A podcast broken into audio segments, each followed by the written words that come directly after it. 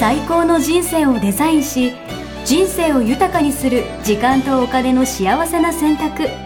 人生戦略会議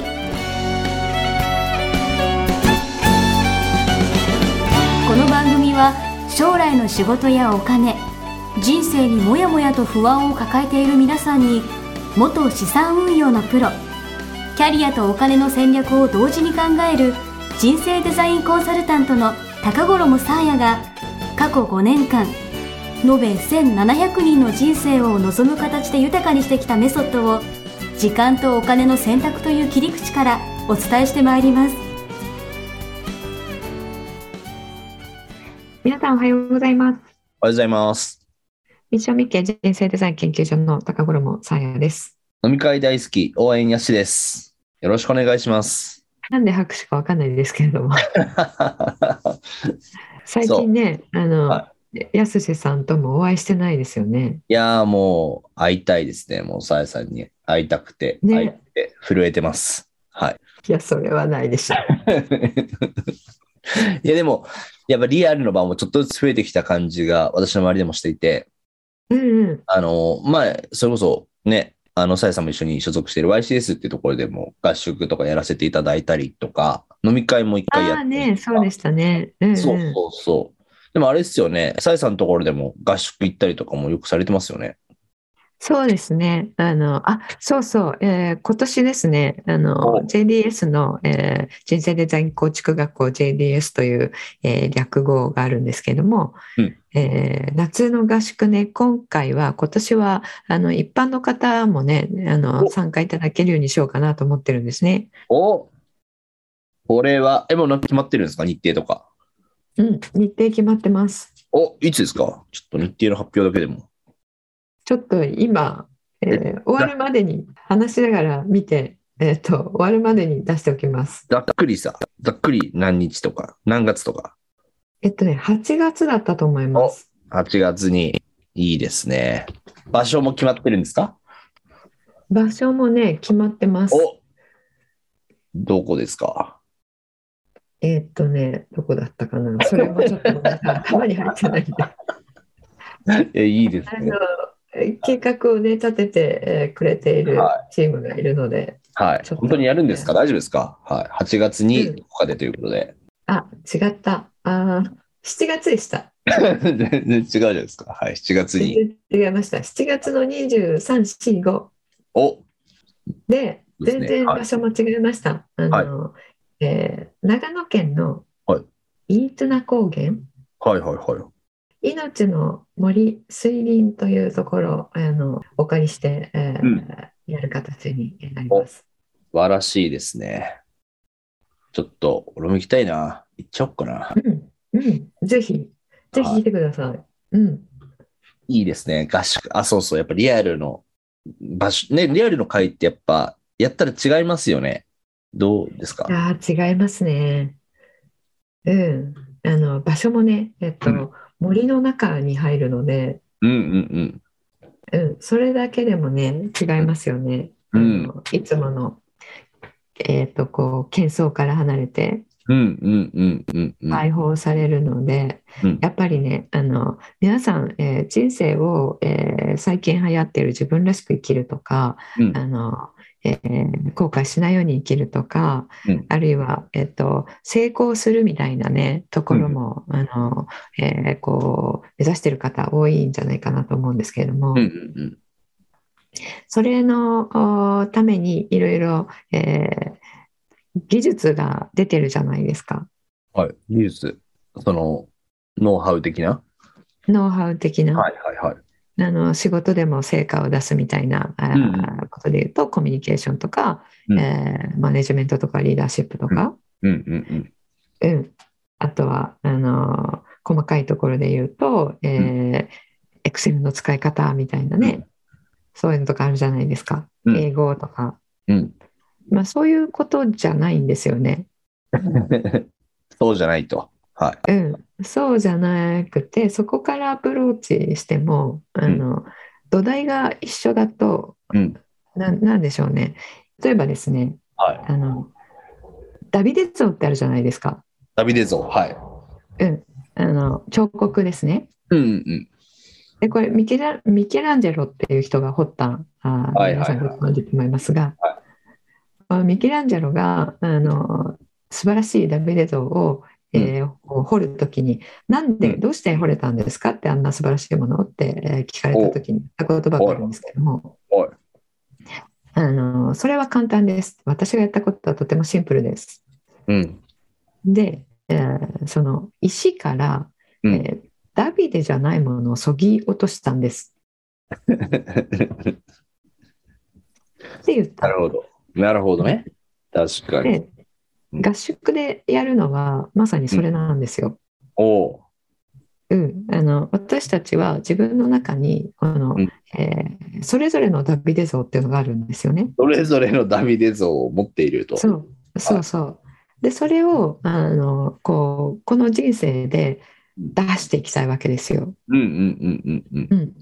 ていうことはあうんの自分じゃないものをそぎ落とすっていうことなんですよね。うーん自分の中のダビデじゃないところをいかにそぎ落とすかみたいな。うんうん、そ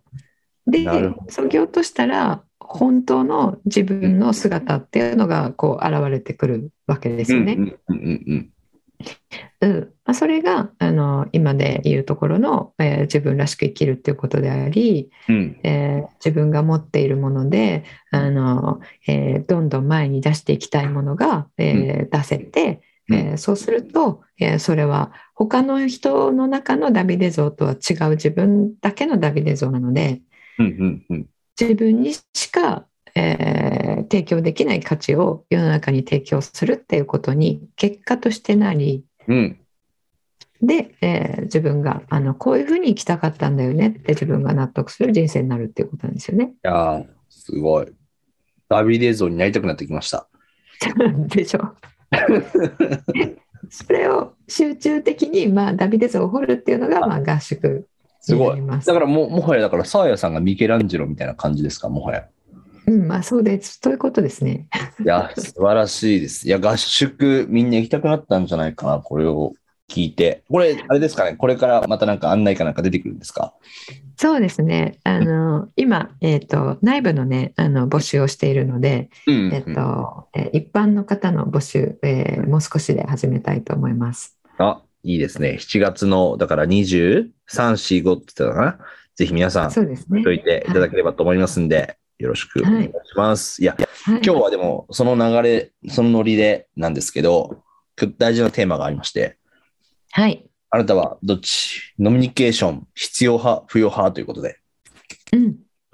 や、これは、もう今の話で言うとね、もうみんなやっぱダビデ像を明確にしていくためにも、ノミニケーションは必要ということで、うん。はい。飲みに、リアルのそういうね、コミュニケーションみたいな場がないと、みんなのダビデ像は明確にならないですから。 はい。なんか無理くりな気がしますけれ ども。合宿とノミニケーションは違いますかどうなあんだろの、えーでもね、えっと、真髄おっしゃる通りで、うはい。あの、私は、えー別にお酒を飲まなくてもいいんですけれども、はい。リアルで、えーこう1対1でも1対数人でも、うんあのリーダーシップを、えーこう発揮しようと思ったら、えーリアルであうんの話をするっていうのはすごい大切だと思うんですよね。うん、でそこに、まあ、美味しい、えー食べ物と、えーまあ、お酒があると、えーそれを、えー簡単にしてくれるうーものなので。うんうん。うん、ノミニケーションは、えーとても活用するといいかなと思っているんですけれども、ええー、なさやさんとか、全然してなそうなイメージなんですけど、なんかその、居酒屋にいるイメージないです、なんか。ああのーえーコロナ前はねはい毎回、えー授業の後みんなで、えー行ってましたよええー、そうなんです。え、会社員自体とかはどうだったんですか、会社員時代も、えっとえー結構残業が多かったので、はいえーじゃああのご飯食べて帰るとかってあのん結構ありました、ええー、そうなんだ。うんなるほど。うんうんでもなんか、全然ノミニケーション、なんだろう、いらないでしょみたいな人たちもやっぱいるじゃないですか。うんで、そう特でに、すね、そう、最近ね、すごいびっくりしたのがあって、うあん、の、式、式学ってわかりますかみんなあはいうんうあんの、結構宣伝とかにも出てきたりとかうんうんして、その指揮学ってあれなんて言うんですかね、組織学組織学うんの指揮学なのかな、マネジメント理論みたいな感じだと思うんですけど、うんうんそこで、もうだから、もう上司とか社長は飲み会に行くなみたいなうんうんのがあって、うんいや、俺はすごいびっくりしまして、うんうんいやいやと、リーダーこそ飲み会に行くのが仕事なんじゃないかっていう飲み会理論を発揮したいんですけど、これはうんうん何がどうなってるんですか、これ、さやさん。そうですね。あの古い意味のない飲み会は、えーするなっていう意味だと思うんですよね。ああ、なるほどね。意味のない飲み会。はいはいはい。うん、で意味がある飲み会ができないっていう前提ですよね。うーん。なるほど。そっか。うん、であの指揮学はですねその、えー先週もお伝えした心理的安全性を、うん。えーこう職場に確保して、うんえーでその人の全部を出して、えー仕事を、えーしてもらう。うんうんっていう方向性と、えーあの逆の方向性をとってると思うんですよね。はいはいはいはいはうい。ん、あの私もちょっとあんまり、えっと、しっかり学んだわけではないので、えーもしかしたら理解違ってるかもしれないんですけども何回かこちらでもお伝えしているティール組織ってありますよね。うんうんうん。あれあの自己組織化っていうちょっと難しい言葉があるんですけどもあの勝手に組織が作られていくっていうものなんですよ。おいいですね。うんでそれとは真逆に言ってるうーこのマネジメントの、まあ、一つのやり方あーだと思うんですよね。うんうんうん。うんえーなので、えっと、マネジメントをしっかりしていくっていうものですよね。うんうんうんうん。うん、であのそれとは逆の方向を私はあの目指していてうんうんうん。企業コーチングなんかでもうんうんうん。その個の一人一人のそのさっき言ったダビデ像ですねうんを出してえーもらってこそ、えーその会社として持っている、えー人的、えー資本が最大限に活用できると思っているので、うんうんうんうんうん。いや、うんすごいわかりやすい。あなたのダビでちゃんと発揮しろよっていううん、ダビデ理論の再派と、要はあの、もうダビデの手さえあればいいからさ、みたいな、なんか、その、あそうそうそうそうそうこのジョブあが、のジョブ型みたいな感じの、この役割さえ発揮してくれればいいからみたいなところの、うんまあ、指揮学みたいな感じですよね。うんうん、それではなくてあではなの、くて。うん、そうそう、はいではなくてあの自分のダビで全部を使っていくってういう、んうんうんうんうん、なので、えっとえー人によってはあー自分のこれ短所です長所ですと思っているものが、えー先週お伝えしたかな、うんうあんの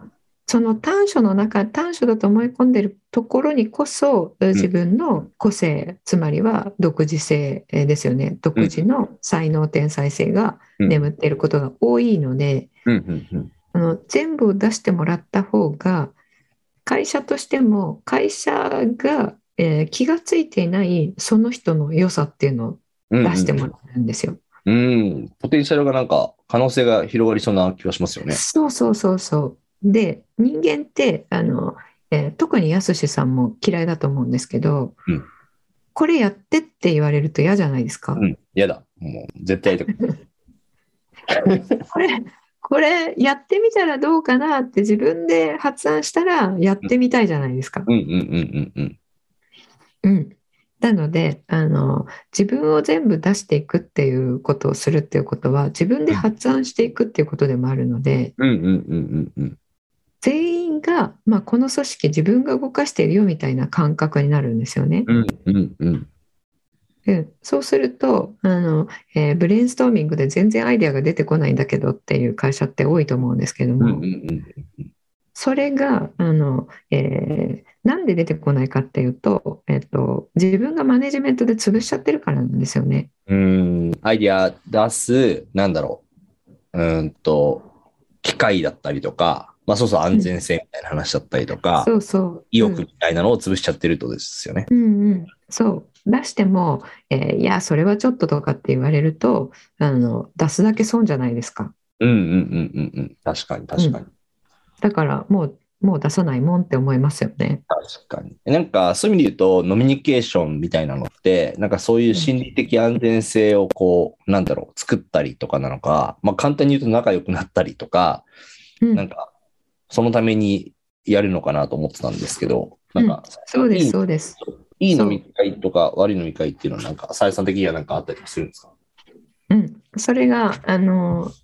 上司リーダーにこうよってうんうんあのノミニケーションが心理的安全性を確保する方向に向かうのかうん。うんうんうん、あのそれを潰す方向に向かうのかが分かれるんですよね。ああ、なるほど。自慢ばっかりでみたいなね。そうそう自分の成功談とか、はいはいはい。うん、で君はこういうところがダメなんだみたいにあのああ、説教が始まったりとかね。そうそうそうあそあうで飲むとあの饒舌になるう上司とかいるじゃないですか。うん、語りたがるよね。そうそうそう語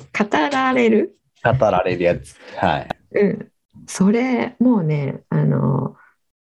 もう心理的安全性を潰す一番のものなんですよいね。やー、わかる。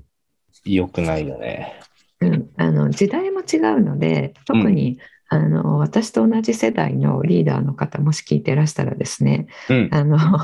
えーもう時代が違うっていうのをねあのうん認識、えーする必要があると思うんですけもどう令和ですから、皆さん。令和ですそよ。うそうはい。あの自分が若い時にはそういう課題があった時にはこういうふうに対処してうまくいったよっていう話うんうんうん。それね、今はね、通じないと思った方がいいですね。なるほど。でも、でも上司からすると、その自分の成功体験とか、こうしたらいいよっていう、まあ、いわゆるアドバイスみたいなのって、うんうんでも良かれと思ってやってるわけですよね。誰も、うん誰かを潰そうと思ってアドバイスしてるわけじゃないと思うんで。そう、その良かれと思ってえーいることが、まあ、聞いてる方からしたら、あの、まあ、その時代はそれでいけたかもしれないけどさ、今はそれちょっとダメだよねって思いながら、そうですね、なるほど、ああ、なんかいい話聞きましたって、えー言って聞いてるんですよ。わかる。めっちゃわかる。それね、若い方にインタビューしたら、10人聞いたら10人そう言います。うん。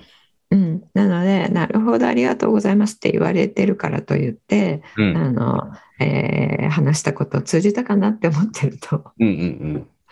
通じてないんですよね。いやー、わかるな。しかもさ、なんかさ、まあ、聞く側としてもさ、やっぱありがとうございます感、やっぱ出しちゃうよね。うんうんうん。そうですよね。うん。うんそうなんだ。で、それが、あの、ノミニケーションだというふうに入ると、もう行きたくないですよね。うん、聞かされる方からしたら。確かに。うん。だから今、若い方は、あの、ノミニケーション行きませんから、みたいな、えー方、多くなってるんですよね。うんうんうんうんうん。うん、でこれワンオンワンミーティングって今流行ってると思うんですけども、うんうんそれとも通じるものがあります、うん。うーん。お酒入ってる入ってないに関係なくそのワンオンワンオンワンミーティングでうんあの上司の方が喋ってる時間が長いはいはいはいはいはい。とすると同じことに陥ってる可能性が高いですよね。話すためにあるのか、聞くためにあるのかみたいな、そういう。そうそう、うんうん、あのこれはこれで、えーワンオンワンどうやってやるかっていう、えー技術的なことをね専門的にやられてる、えー方とか会社とかがあのあられるので、えーそちらにあので勉強されるといいと思うんですけども、えーその中でもどういうものを選ぶかっていうのは非常に重要だと思うんですよね。うんうんうんうんうん、で時代はもうあの、えー個のそれぞれを、えー発揮してもらうっていう方向にもうこれ行ってるのは確実なんですよ。うんうんうんうん。うん、あの生き方としても会社に、えー、と会社の看板に頼って生きるのではなく個としてピンで立っていくっていう方向に行っているし、会社に働き続けるとしてもうん会社の中で個を出していける人があうのん活躍するううんうんうん方向になっていくと思うんですよね。うんうんっていうことはそれを見据えたあの、えーマネジメントとかリーダーシップが、えーいかに早くあの、えー導入できるかうんうんうんっていうところが今後の明暗を分けると思うんですね。うん。なるほど。でその一番、えー最たるものそれに向かう第一歩として、えーそのえーチームメンバーの方の、えー心理的安全性を確保するっていうことにつながっていくんですよ。いや、でもめっちゃ俺的にはピンときました。だから、これからの時代大事なのは、やっぱいかに一人一人のダビデを発揮させるかっていうことが多分すごく大切で、うんうん昭和型の飲み会は、要は自分のダビデを、要は自分の腕を相手につけようとしてるみたいなもんなんですよ。うん、そうですそうです自分の、えー会社のですよね、会社の腕か。こっちの、うん、会社として一個のダビデ像が作ってあってみんなこれになってねっていうのがあこれまでのマネジメントキムだタっクかたっこいいし、みたいなね。あそうそうそうだやすしキムタクになれよっていうわかる。そんなの、慣れたらなってるわ、みたいな感じですよね。本当だどこが違うかっていうとほら目がこうだから こういうふうにしてみなよとかあの手がこうだからこうしてみなよとかこういう服着るともうちょっとキムタクに近づくよねとかわほからる。またお前自分のやつ出しちゃったじゃないかみたいなねわかる。もう結果としてね、似てないとか言われるんでしょ、だって。うわ たまったもんじゃない。元たま々ねったもんじゃない。もうんもともと違うしあのキムタクはキムタクの良さがありますがう。うあん。の、やすしにはやすしの良さがあるわけなので、俺の、俺のダビデを見てくれよっていう。そうそうそう、そういうことなんですよ。わで、あの、会社辞めたのもそういう理由ですよね、きっと。うん。そうですよ。一言で言うと。そうですよね。いや、まあ、そうですね。だから、どうなんですかね。それはまあ、そう会社のせいっていうか、自分のコミュニケーションの問題なところもすごいあったと思うんで、あれなんですけど、いや、いや、でもね、大企業だと、やっぱり、えー個人としてあの自分のダビデを発揮しようと思っても、うん。もう仕組みとか評価制度がそれになっていないと無理ですよ。いや、まあ、まあ、確かに。うん。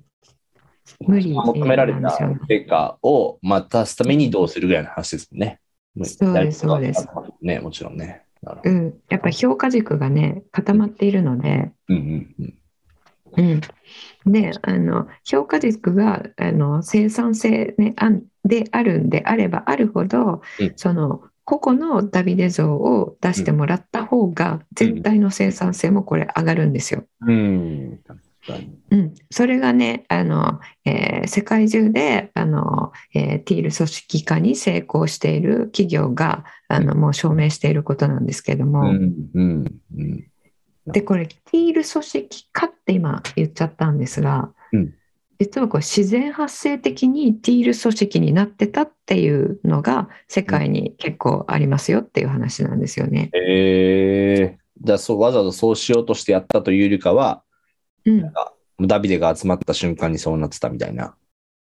あえっ、とねやっぱりあの経営者の方があの現場の方に、えー現場のことは君たちが一番よく知っているんだから、うんあの何が必要かとか、えーうん自分たちで判断して、えーやってっていいよみたいに言ったから、うんそれでみんな自分で考え始めて、うんあんとかもこれやってみようとかこれややんないようにしてみようとか、うんえーもっとお客さんに喜んでもらうにはどうしたらいいかなって、えー現場でそれぞれ考えてうんやりだして、うんえーでそれをじゃあそっちがそうするなら、うんえーそこの視点がそうするなら、うんえーここの視点にもそれ、えーとえーやった事例とか成功事例とかシェアしたらいいんじゃないのとか、うんでもこっちでやったことは、えーそこは若い人たちが多いテリトリーで、えーうんそこではそれが良かったけど、えーこっちの視点ではあの、えー、おとしめした方が多いので同じようにやるのがいいとは限らないよねみたいな、うんうんうんうんそういうことになってじゃあお年寄りがあの多い視点は、えーうん逆にこういうことをやってみようみたいなねうんうんうんうんうんそういうあの、えー現場からあの現場の人たちがそれぞれ自分のダビデ像を出していくことが、うんえー許される器を作ったら勝手に動き出して、うんえー勝手にそういう、えー自分たち同士でシェアし合ったり、うんあのあうちにはそれは合うけどこっちには合わないねとかっていう話も、えー出てきたり自分たちで最適化、うんうんうんをするうようなことが起こってったっていうことなんですよね。そうだなそここでの、ティール化をあの、えーこう提唱したフレデリック・ラルーさんっていう方はうん、そのそういううー運営になっている組織を訪ね歩いて、えー研究してうあんじゃあそういう組織の中に、えーある共通点は何かなっていうのでそれをティールうー組織っていうふうに呼んだっていうことなんですよね。そうね。えそのティール組織の中に、ごめんなさい、えっと、コーチ役みたいな人が存在するんですかそれ、コーチ役存在します。あ、そう、するんだ。うん、するする。でね、えっと、それがやっぱり一番あの大きな違いで、うんマネージメント職がなくなるんですよね。うんうんうんうんうん。うん、なので、今までマネージメント職だった人があぶれるわけじゃないですか。うんうんうん。うん、日本にもプレイングマネージャーって日本ってあまりいなくて、うんえっと、マネージメントになったらマネージメントだけやりますよね。うんうんうんうんうん。うん、でそういう人たちはあぶれてしまうので、えーコーチになるっていう道があるんですけれども、うんうんうんティール化していく上で。うんでそのコーチというのはあのリーダーでもないので、うんえー意思決定はしないわけですよ。うーんうん、でみんながそのダビデ像を出していく時にあの、えー最初の頃はね、えっとえー自発性とか自主性とかが、えー出されていく過程で、まあ、あのコンフリクト、えー、圧力が起こるうーことがあるわけですよね。あのぶつかるみんなのダビデを出したところで全部がスムーズにいくわけじゃないってことですもんね。うんうん、そういう時に紛争を第三者として解決したりとか、うんうんえー案を出してえーいくことをサポートするファシリテーションをするとかうんうんそういった本当に第三者的な、えっとえー現場のプレイヤーの人が活躍するためのあの、えーサポートをするっていうもう本当にコーチ役に徹するっていう。えうんーじゃあ例えばもう飲み会でもう上の人が喋りすぎてたら、ちょっとあなた喋りすぎですよみたいな。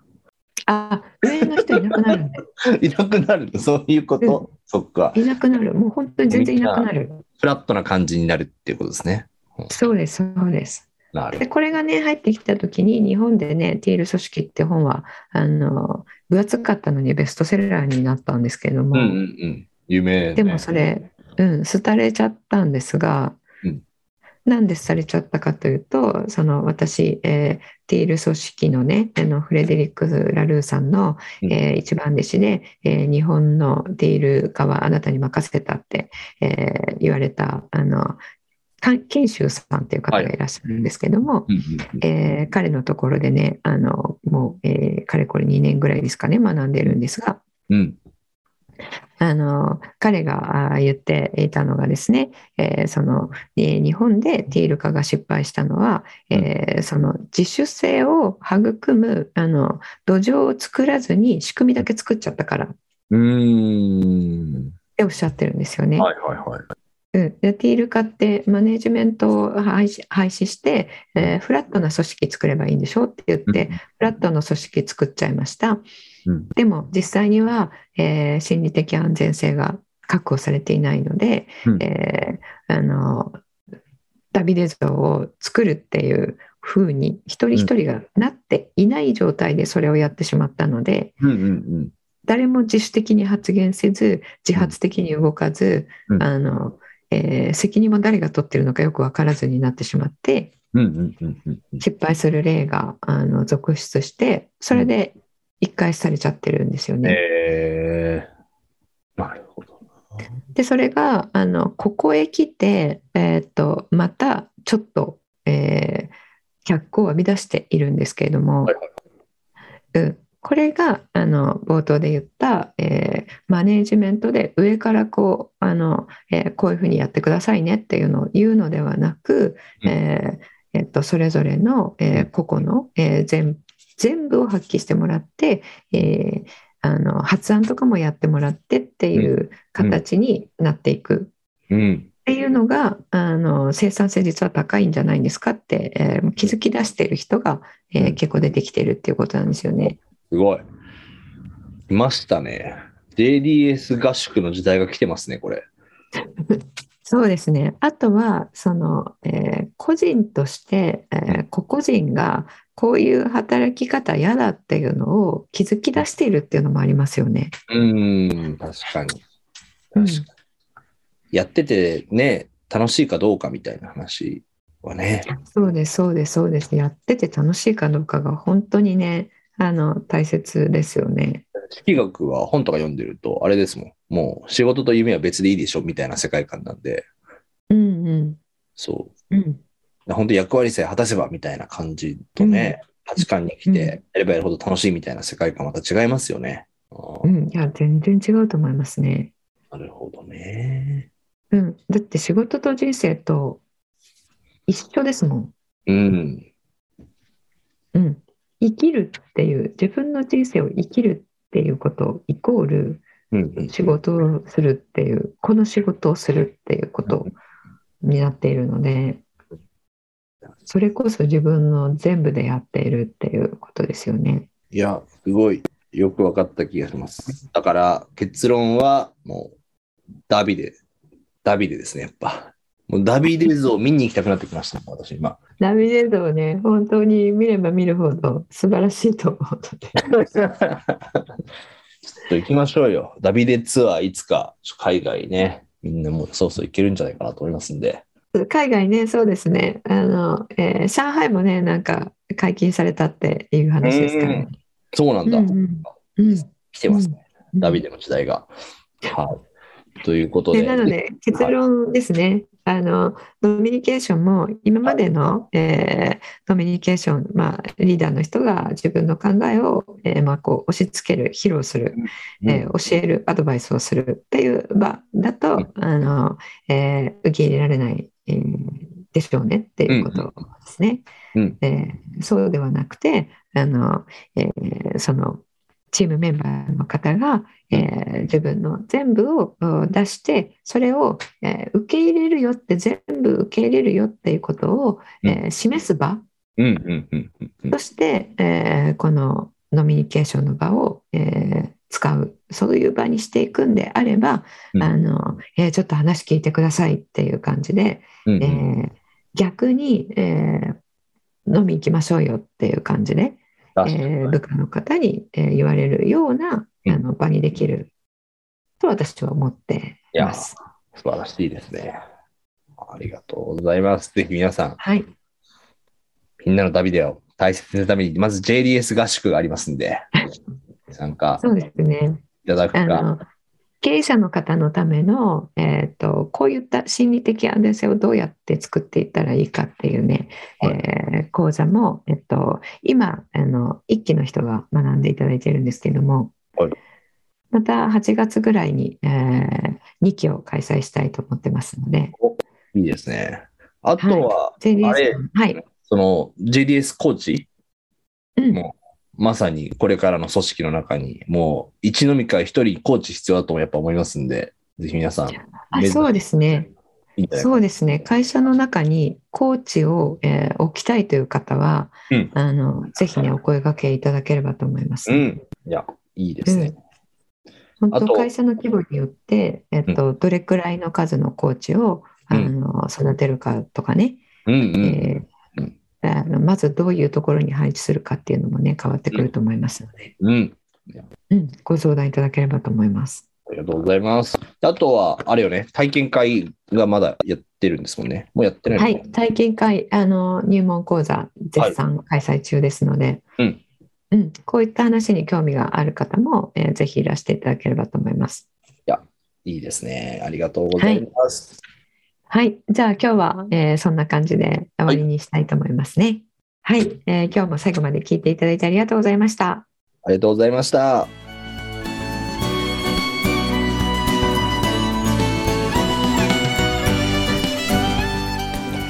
人生デザイン構築学校では通年募集を開始しました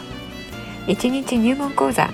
説明会こちらにご参加いただくと、えー学校でどのような授業を受けることができるのか体験をすることができますそしてカリキュラムはどのようなものなのか、えー中に入っている方はどのような人がいるのか、えーさらに卒業後の人生はどのような人生が待っているのかそういったことを体験学習そして説明を聞いていただくことができます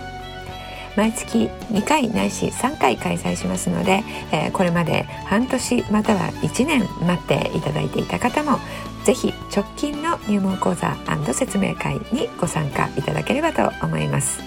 えー特典もご用意しています、えーこちらで皆さんとえーお会いできることをえー楽しみにしております